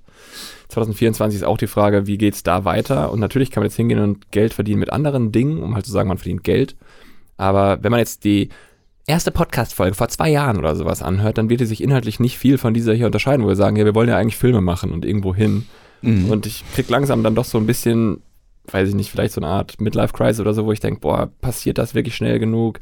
Sollte man, wie du es, Martin, gerade beschrieben hast, alles auf eine, eine Karte setzen und halt nicht jetzt sagen, ja, wir machen irgendwie alles, um Geld zu verdienen, sondern das genaue Gegenteil, sagen, fuck, ich will dieses eine Ding, jetzt muss ich alles irgendwie riskieren, um das zu machen.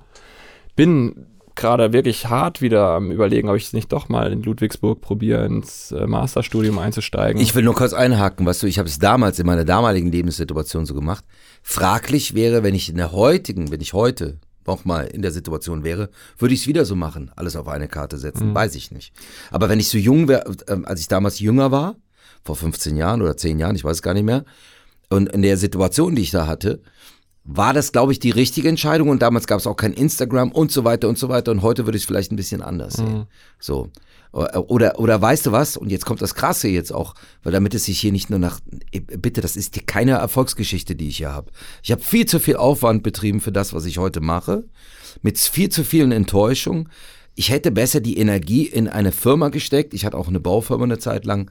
Ich, ich wäre damit, glaube ich, heute Millionär, aber weiß, ob mich das glücklich ich macht. gerade sagen, ja. Halt Verstehst Frage, du? Was, was will man, genau. Weißt du, oder, oder, und hätte das einfach nur nebenbei. Ich weiß es nicht. Heute ist eigentlich, geht's nur noch darum, wie gehe ich mit der Situation um, weil eigentlich jetzt, jetzt auch mal jetzt ganz alles auf eine, äh, weißt du, auf eine andere Karte zu setzen. Ich habe ich hab ein Arrangement gefunden, verstehst du, in meinem Leben. Ich finde, ich, ich freue mich zum, nur also mal als Beispiel, es ist, ich, ich will, das ist, es ist jetzt wirklich ganz ernst. Ich freue mich einfach auf morgen. Morgen ist so ein Tag, da freue ich mich drauf, Schauspieler zu sein, weil ich mit meinen Freunden äh, was machen kann. Weil, weil meine Freunde da sind. So, weil ich habe auch da ein paar Freunde oder Bekannte kenn, kennengelernt ähm, und da, da, das braucht lange Zeit, bis, bis das Freunde sind von mir, weil bis dahin sind es erstmal nur Bekannte.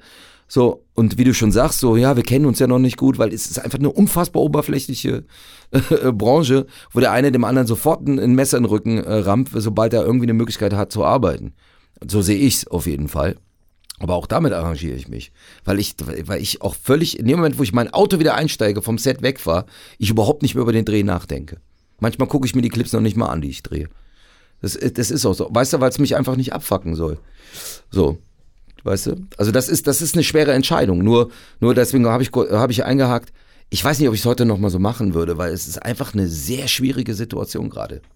Auch was, was, äh, was Lottospielen betrifft. Weißt du, dieses Lotto damals, als ich es gemacht habe, du konntest einfach kein, es gab kein Instagram und, und, und, und, und, und du wirst dadurch schneller berühmter und, und reicher. Darum ging es mir eigentlich immer nicht, aber mir ging es immer darum, eine tolle Arbeit, eine gut bezahlte, tolle Arbeit zu machen, die jemand erkennt dein Talent und du verdienst damit Geld, um, um, um es mal auf, mal auf mich mal äh, runterzubrechen. Und da bin ich einfach ganz nüchtern in meiner Betrachtung.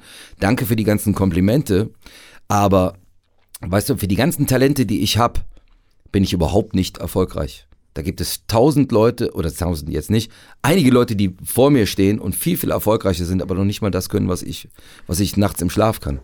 So, aber ja, weil's, weil ich nicht, weil ich kein Management habe, weil ich diese Wege nicht mitgehe, weil ich, weil ich nicht auf Partys gehe oder keine Ahnung, oder weil ich zu fett bin, zu dünn, keine Ahnung. Ich mache mir aber darüber keine Gedanken mehr vielleicht. Und deswegen bin ich, und das ganz, ganz ehrlich, ich bin total glücklich. Weil, weil, weißt du, manche Sachen haben wir hier in Deutschland, äh, also in unserem Business einfach nicht im, im, im Griff. Hör auf, am Mikrofon rumzufummeln. Ja, aber da ist eine Fussel. Nein, da weißt du, was ich meine, so, ne? Also, weil, weil ich, ich glaube, in, dein, in deine Augen zu gucken, ich kann nicht in deinen, in den Kopf rein, aber ich komme in deine Augen, weil diese, das, wie es dir gerade geht, das, also jetzt kommt der alte Mann, ich mache das seit 25 Jahren und ich glaube, ich habe das, und ich habe das Problem seit 28 Jahren. Genau das, weil ich mir das immer wieder stelle. Weil, weißt du, manchmal muss ich mich auch dreimal duschen für die, für die Scheiße, die ich da manchmal mache. Ähm, im, im, ganz krass auch Let's Dance. Let's Dance war, war, so, ein Pro, war so ein Dingen, das habe ich gemacht. Es, es hat nachher mehr Spaß gemacht, als ich gedacht habe, weil, weil ich, ähm, aber eigentlich habe ich mich doch früher über solche Sachen lustig gemacht. Wenn du aber na, nachher selber drin bist, die Sache selber macht, dieser Wettbewerb, der macht Spaß, das Training macht Spaß. Mit der Partnerin da, so, ne, so, da, da, da, und dich da durch so. Aber das Drumherum, diese Produktionsfirma, das war super ekelhaft. Mit, mit, äh, äh, mit dem einen von der Jury habe ich mich gut verstanden, aber das ist alles, das ist Plastik, verstehst du? Du hast nichts in der Hand. Das ist alles, weißt du, du bist dann einfach so ein Spielball von denen. Und da musst du dich danach erstmal trotz der, ich habe mir eine unfassbar gute Gage ausgehandelt. Die hat mich darüber weggetröstet, tröstet, aber dann musst du dich schon mal, du bist nicht mehr der Coole vom Pausenhof. Also Joko und Klaas werden dich definitiv niemals anfragen, weil du da mitgemacht hast. Musst du halt, das sind Entscheidungen drin, aber ich habe sehr viele Leute davon sehr lange ernähren können. Ich frage mich gerade, habe ich hier in dem Podcast mal von Steve Vai erzählt, von dem Gitarristen Marius Klingels bei dir? Kann sein. Wiederhol's einfach nochmal. Steve Vai ist so ein Mega-Gitarrist. E-Gitarre, hyperschnell, krasse Metal-Riffs, super Solos. Und der ist so in den 80ern bekannt geworden dafür, für diesen krassen Sound. Und ganz viele Rock-Gitarristen von großen Bands sind zu ihm hin und haben gesagt, Alter, ich will wissen, wie du das machst. Kannst du mir das beibringen? Ich brauche das für mein Glück. Und dann sind die zu ihm gekommen, haben Unterricht bekommen. Und dann haben die irgendwie ein paar Sachen gelernt und sind wieder auf die Bühne gegangen, aber das Glücksgefühl, dem die hinterhergejagt sind, das kam damit nicht. Und was Steve Vai sagt, ist, ich finde es gar nicht so krass, auf der Bühne zu sein, aber ich übe mega gerne. Mhm. Und deshalb bin ich da, wo ich bin. Mhm. Ich mag einfach den Prozess und der macht mich erfolgreich. Und das denke ich mir immer wieder, wenn es um Zufriedenheit geht mit unserem Beruf. Ob ich in Hollywood stehe und mit einem Porsche nach Hause fahre und da Leute inszeniere, die ihren Text nicht gelernt haben. Oder ob ich das in Köln mache und ich fahre mit einem VW nach Hause wenn ich den Prozess mag, wenn ich gerne mit den Leuten arbeite, die ihren Text nicht gelernt haben, in zu kleinen Locations mit zu wenig Geld für geile Lichttechnik, wenn ich das trotzdem geil finde, dann bin ich doch da, wo ich sein will. Und ich versuche mir das oft auch selber zu sagen, so, Alter, du darfst doch zufrieden sein. Und das ist das Problem, der Mensch ist aber leider so gestrickt, Martin, Martin wir, zeigt wir sehen auf eine grüne Wiese und da hat einer draufgeschissen und wir sehen nur den Kackhaufen. Und davon, ich glaube, da muss man sich manchmal von frei machen, damit man nicht in so Sinnkrisen rein. Ich möchte dem hart widersprechen, aber erst möchte ich wissen, was Martin zu sagen Genau, hat. weil ich habe dich eben, äh, ich habe dich äh, eben unterbrochen und dann habe ich viel zu lange geredet. Tut dafür will ich mich erstmal Gar kein, entschuldigen. gar kein Thema. Nein, weil du sagst, du willst dich mal bei der Ludwigsburg, äh, ob du überlegst, ob du dich bei Ludwigsburg, weil ich habe sehr viele Filme, zwei Filme äh, in Ludwigsburg gedreht mit Absolventen oder oder Zwischenschritten und daraus sind Steph, ähm, Steve, nee, Stan Mende, sagt dir das was? Ein, Nee. ein Kameramann, der macht sehr viele sehr sehr geile Sachen und so, das wäre mal sehr interessant. Den müsstet ihr eigentlich, eigentlich mal einladen, weil das ist einfach ein super ultra ultra cooler Typ, ein sehr bekannter Kameramann. Ähm, und und äh, und äh, der äh, ähm, Stennert, äh, bei dem habe ich einen Abschlussfilm gedreht. Das ist ein ehemaliger Kumpel von mir aus Köln. Der macht heute auch nur so Kunstfilme oder oder andere Filme und ist auch in dem Business eigentlich, wo, was wir alles gerne machen würden.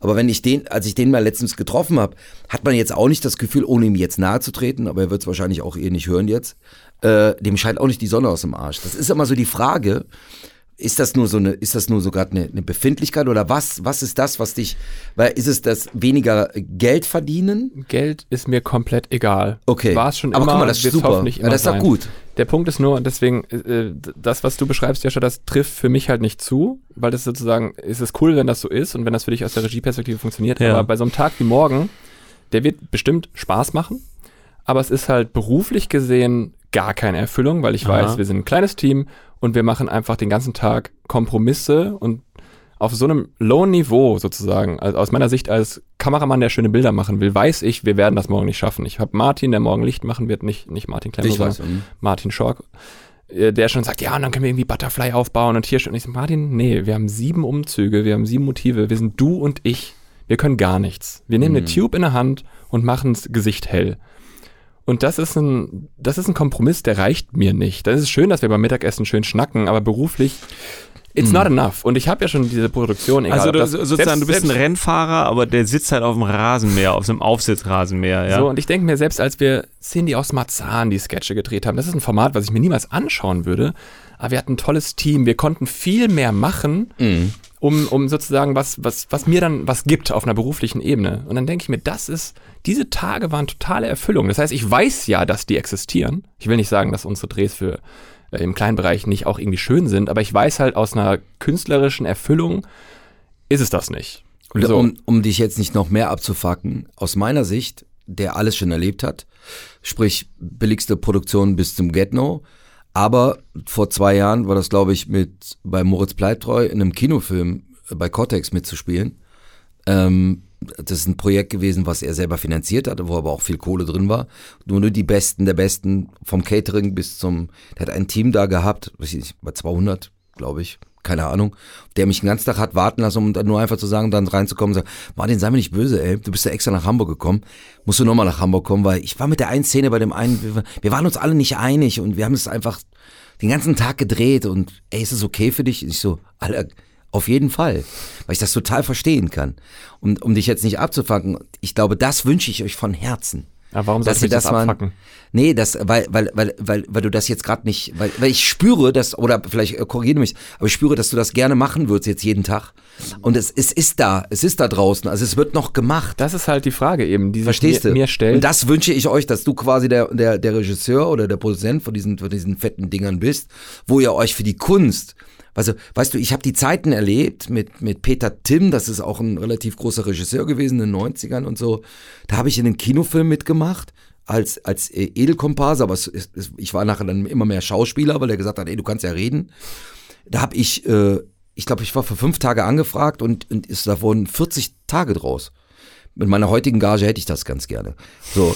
Aber der hat halt einfach eine ganze Woche nochmal neu gedreht. Also der hat eine Schule nochmal neu bezogen. Also nochmal, weil er gesagt, weil er nicht, er war, er war im Schnitt nicht, er hat dazwischen immer geguckt. Er war nicht zufrieden, sagte, nee, das ist von der Haltung von der einen Schauspielerin, das, das hat ihm nicht gefallen. Das müssen wir nochmal neu drehen. So, das sind die Zeiten gewesen. Da war das Geld dafür einfach da. Und, und ähm, also das gibt es da draußen, immer noch. Ne? Das fuckt mich gar nicht ab. Ist ja schön, dass es das gibt. Die Frage, Eben. die sich mir halt nur stellt, ist, ich will auch sozusagen, was Joscha auch letzte Woche schon beschrieben hat, es ist natürlich eine Pyramide und nach ganz oben kommen nur die wenigsten. Und da sehe ich mich auch nicht. Ich bin Wie nicht der, das begabte Wunderkind, was irgendwie Film neu erfindet. Aber ich würde Mhm. trotzdem gerne mindestens noch eine Stufe nehmen von dem, wo wir jetzt stehen. Und meinetwegen den äh, Sat 1 Filmfilm drehen. Was auch immer. Halt irgendwie eine Art von Produkt, wo ich das Gefühl Ich habe, da verstehe. zieht man halt an einem größeren Strang mit einem Team, die halt alle im Idealfall dran ziehen wollen. Hast du, hast du Sorge, dass das nicht mehr passiert? ich habe Sorge, dass ich aktiver irgendwelche ähm, Schritte Wege, einleiten genau. Schritte einleiten muss. Und deswegen, ich war gestern nach unserem Gespräch, Joscha, eben, ich war bei Ludwigsburg auf der Webseite, ich habe geschaut. Ge- Man kriegt leider viel zu wenig Infos, weil ich wüsste halt schon gerne, ist das sinnvoll für jemanden, der schon zehn Jahre lang jetzt in der Branche gearbeitet hat? Ja. Ja, oder nein? I don't know. So, und jetzt denke ich mir, natürlich kann ich mich jetzt bewerben. Es ist gerade Bewerbungsphase. Aber wir haben hier natürlich auch mit einer GmbH, mit was weiß ich nicht was, wir haben ja auch irgendwie einen Apparat, wo man Und Aufträge, die genau, teilweise vertraglich einfach auch fest sind Wo und das gemacht halt- werden müssen. Ja. wo das halt schon ähm, schwierig wäre. Im Endeffekt wäre dieses äh, Projektstudium, heißt das dann, also das Master mehr oder weniger, das sind zwei Jahre. Ist jetzt nicht so, dass man sagt, das geht nicht. Und was du eben sagst, denke ich mir in zehn Jahren, ja, hätte ich mal vor zehn Jahren. genau. So, I don't know. Kann auch sein, dass man dieses Studium dann macht und dann danach merkt, ja, fuck, jetzt habe ich alles liegen lassen, was wir uns aufgebaut haben und das ist jetzt halt gone. Kann ja auch passieren und dann stehst du so und ich finde, das ist eine krass schwierige Abwägung, wo ich mir jetzt aber denke, wir machen jetzt diese Comedy-Sachen seit fünf Jahren Mhm. und die haben uns nicht ansatzweise dahin gebracht, wo ich dachte, wo sie uns hinbringen würden. Mhm. Und das macht mir schon Sorge, so, weil ich will jetzt nicht mehr Füße hochlegen und sagen, ja, reicht. Mhm. Because it doesn't. Es sind tatsächlich aber auch so ein paar Mechanismen. Ich finde das immer sehr, sehr interessant, das zu beobachten, weil es auch mit meiner eigenen, ähm, weißt du, der Moritz Bleibtreu sagte zu mir, sag mal, ist, äh, Unfall, also der, du musst dir vorstellen, der hat, ähm, und wir kamen so zusammen, dass wir die gleiche, die Maskenbildnerin, äh, Vanessa Schnuti-Schneider, dass äh, sie mir geschrieben hat, du, der Moritz sitzt gerade hier und erzählt die ganze Zeit, habt ihr den Typ mal gesehen im Internet, ey, Dennis aus Sylt, Martin Klempno, einer von, einer der unterschätztesten Schauspieler, der ist, das ist ein Schauspieler, der ist total unterschätzt. Und dann hat die gesagt, ey, pass mal auf, das ist ein Freund von mir, ich mache die Masken immer für Switch und so. Ach Quatsch. Und dann war ich dann da, sagte du, Alter, du spielst jetzt hier mit. Und dann war der mit mir bei mir so im Wohnwagen, so im Aufenthalt. Und dann fing der an, mit mir die Szenen zu proben. Und hat mich richtig auseinandergenommen. Nee, das, hör mal auf, du bist nicht lustig. Hör mal, hier, mach mal, mach mal. Und so, ne? Du kannst das, ich weiß das und so. Du kannst das und das und jenes. Das heißt also, für die ist das so exotisch. Also wie so viel, ey, ich habe jetzt mal jemanden aus dem Comedy-Bereich genommen der, äh, der kann ja richtig spielen. Oh Gott. Also verstehst du, es ist in Deutschland wirklich so ein richtiges Schubladendenken. Wenn du, du machst jetzt das eine, dann bist du auch nur das eine. Also das, was ich da, deswegen bin ich so dankbar für das, was ich mir selber erarbeitet habe. Dann sage ich selber zu mir, Dankeschön. Ich kann einerseits, kann ich Schauspiel machen, habe letztens wieder irgendwo bei irgendeiner Serie mitgespielt, einen ganz anderen Typ gespielt, mache mein Comedy, bin bei Dennis Ossurt und, und, und, weil das gibt es sonst nicht. So, was ich damit nur sagen will, ist, das Schwierige ist natürlich, wenn du in der Comedy-Szene, umgekehrt gibt es aber auch andere, die Filme drehen, die aber keine Kohle verdienen, die sagen, boah, wie kommt man in die Comedy-Szene rein? Weil allein das, dass ihr die zum Beispiel diese Heute-Show da drehen könnt, ich sagte, da, da würden sich ganz viele Leute die Finger danach lecken. Safe. Äh, so, ne, es ist einfach, es, es ist einfach, äh, es ist einfach schon eine, eine, fette Sache, so, die man da machen darf. Weil die Leute wüssten, wie, viel, wie wenig Geld man damit verdienen würde. Aber äh, auch als Schauspieler oder und so weiter. Aber das ist eine andere Geschichte. Das ist halt Augen auf bei der Berufswahl, muss man halt so machen. So.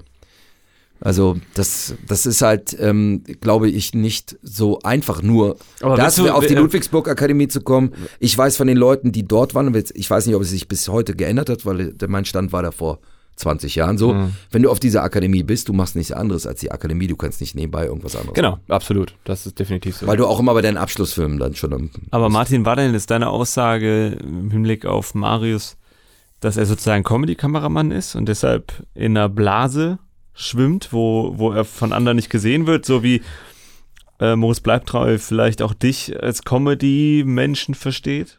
Meinst du, das ist das Problem? Man hat eine Schublade, in der Da, man sich ich, bewegt? das, kann, das kann ich nicht genau sagen. Bei, in meinem Fall würde ich sagen, ist das schon sehr oft so, weil, weil die Reaktionen immer so waren, so, ey Mensch, du kannst ja spielen.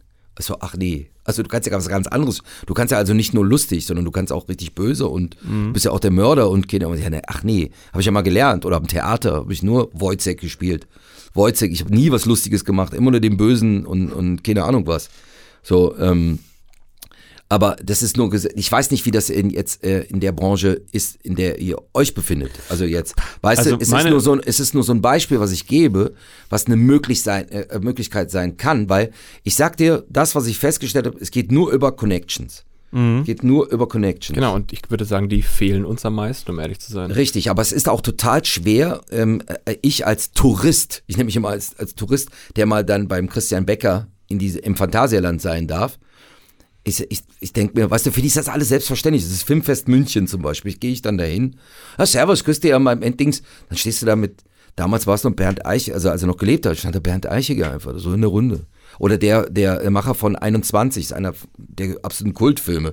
Das ist, der wohnt da, der ist da mit in dem Gebäude oben drüber, dann waren wir Mittagessen zusammen. Also, also, super, ich habe gerade mal geguckt im, im, im, im, im im Internet. Du bist ja super schade. Du musst demnächst mal bei meinem Film mitmachen. Zack.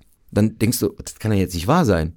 Also so läuft das. Also die, sind, die kennen ja auch nur Casting-Leute zum Beispiel. Ja, dann, du dann fragen wir die, weißt du, ich komme bei keiner Casting-Tante, wie ich es immer schön sage, auch wenn sie es mir jetzt übel nehmen, oder Casting-Menschen in irgendeiner Datei, Datei drin vor, weil ich gehe nicht zu denen auf Geburtstagsfeiern, ich gehe nicht auf Partys und so. Werde ich also auch nicht vorgeschlagen. Also kennen die mich gar nicht, weil die, die, die gucken auch nicht über den Tellerrand. Die sagen, ja, wieso, wir haben doch da so einen Casting-Menschen und der wird dann wie immer die einzigen 30 Schauspieler, die es gibt in Deutschland. Es gibt angeblich, glaube ich, nur 30 Stück. Die werden wir dafür besetzen. So. Und so ähnlich ist das auch so. Also, da wurde ich zum Beispiel schon mal angerufen, äh, auch, auch lustig. Hör mal, wir, wir haben da einen riesen fetten Dreh, ich kann dir jetzt nicht sagen, welcher das war, sage ich euch nachher, wenn das Mikrofon aus ist.